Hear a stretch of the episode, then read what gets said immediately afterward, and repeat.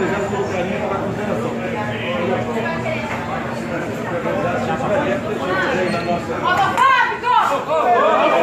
Fábio!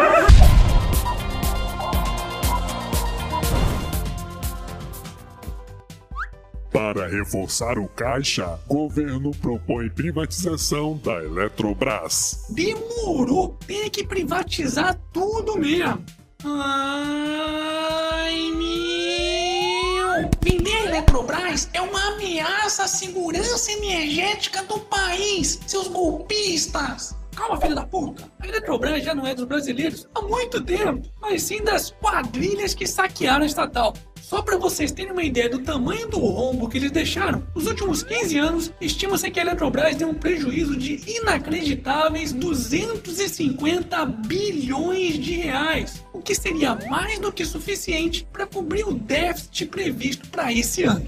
Mas quem não tá gostando nada dessa história são os políticos, que estão morrendo de medo de perderem essa boquinha. Afinal de contas, só para vocês terem uma ideia de como a Eletrobras é importante, uma em cada três lâmpadas no país depende dela. Ou seja, o poder dos políticos que controlam essa estatal é gigantesco. Não é à toa que essa notícia de privatização animou o mercado financeiro nessa terça-feira, com o índice Bovespa tendo uma forte alta e as ações da Eletrobras subindo quase 50%.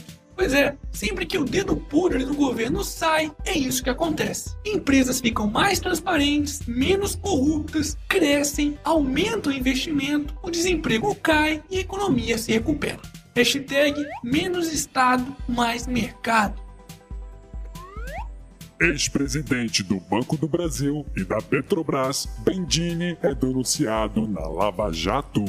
Aldemir Bendini, que está preso preventivamente desde o final de julho, quando foi pego tentando fugir para Portugal, foi denunciado nessa terça pela força-tarefa da Operação Lava Jato sob acusação de corrupção, lavagem de dinheiro, organização criminosa e embaraço à investigação. Vale lembrar que Bendini foi mais um dos escolhidos da presidenta inocenta com a missão de blindar a Petrobras dos escândalos de corrupção. Pelo visto, parece que ele não conseguiu esconder as maracutaias direito, né, Dilma? E aí, será que ficou claro agora por que, é que tem tanto político contra a privatização? Hashtag privatiza tudo.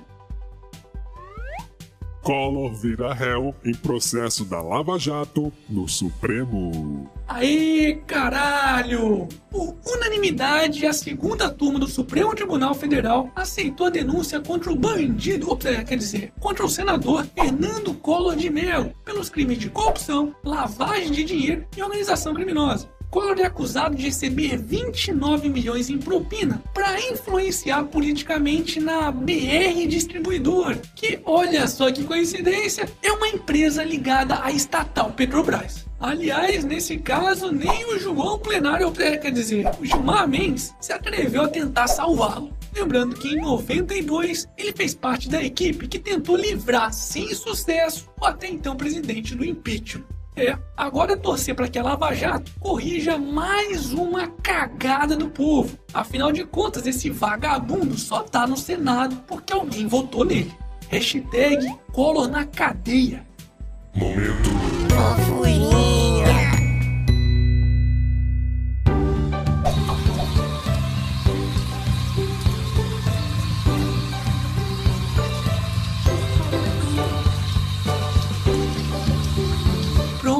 Pronto, pronto, passou. Bora voltar pra realidade? Professora diz ter sido agredida por aluno após expulsá-lo da aula. Dilacerada. Acredite se quiser, uma professora do interior de Santa Catarina foi covardemente agredida a socos por um aluno de 15 anos que ficou revoltadinho por ter sido repreendido e expulso de aula. Bom, eu nem preciso dizer que trata-se de um ato repugnante cometido por um desequilibrado que deveria estar na cadeia. Mas o curioso é que essa mesma professora costuma manifestar em suas redes sociais simpatia por atos de violência. Não suporto mimimi e acho que um pouco de violência é melhor que a passividade perniciosa! E olha só, até querendo deixar pessoas com o olho roxo. Conte comigo! Inclusive pra partir pra porrada! Porque olho roxo! Depois, creio que seria o caso de processarmos por terem nos tirado do sério! Que ironia, hein? Sem contar que bate palmas quando agridem o que ela chama de fascistas. Ouve aí. E tem um, um tweet, acho que é um tweet do Bolsonaro, é, é, dizendo que, que, que a senhora aplaudiu uma violência que uma menina, uma aluna, é, teria feito contra ele, Bolsonaro, da- Violência, jogando um ovo nele. Eu não, tô, eu não tô sabendo de nenhuma violência contra o Bolsonaro. O que eu sei é que foi jogado um ovo. E eu considero essa atitude como uma revolução e não como uma violência. Mas, mas e se o menino esse tivesse jogado um ovo na senhora, a senhora não consideraria violência? Ele não jora. Bom, meu amigo, o senhor está partindo para o lado da política e neonazi... com neonazista eu não converso. Não, não estou falando de política, estou falando só da, da, da questão da violência, não da, Não. não da política, não porque É, é, o Bolsonaro ou porque seja quem não, é for. porque é o Bolsonaro, sim. Você é burro, seu burro. Tem que dar porrada nesses professores esquerdistas mesmo, seu burro.